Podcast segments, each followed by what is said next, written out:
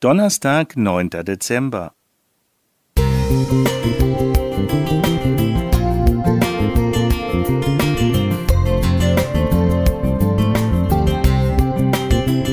Ein kleiner Lichtblick für den Tag.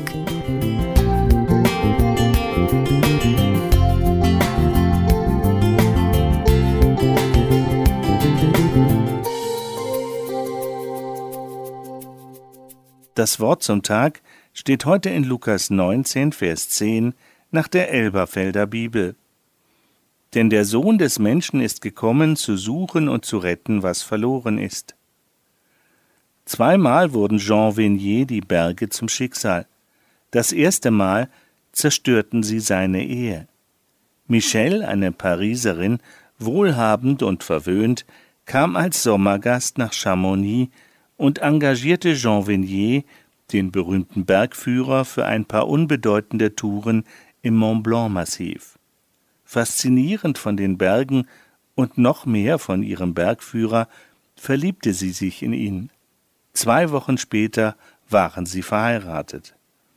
Von Anbeginn sagte man dieser Ehe keine lange Dauer voraus, und wirklich, sie ging schon nach einem Vierteljahr in die Brüche.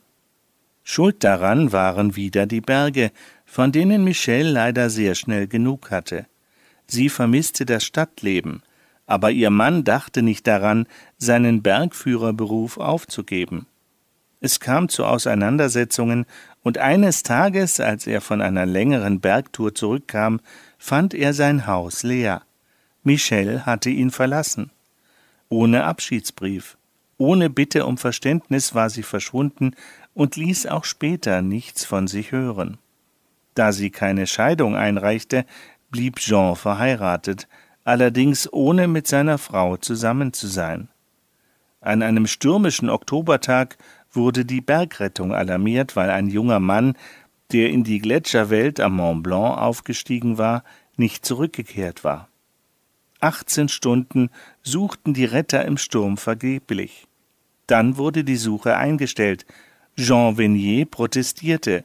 Früher hat man nach dem Vermissten gesucht, bis man ihn fand, tot oder lebendig. Ich suche weiter. Wer kommt mit? Keiner der Männer rührte sich. Dann gehe ich eben allein. Jean Venier verbrachte 27 Stunden in der Gletscherwildnis, bis er den Verunglückten fand und barg.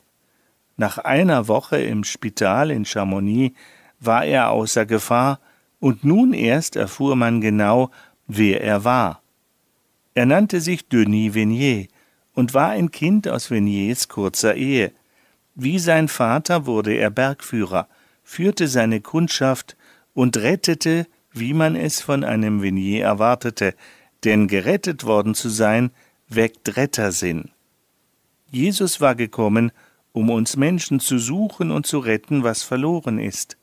Wenn du dich von Jesus gefunden und gerettet weißt, dann kennst du auch deinen Auftrag.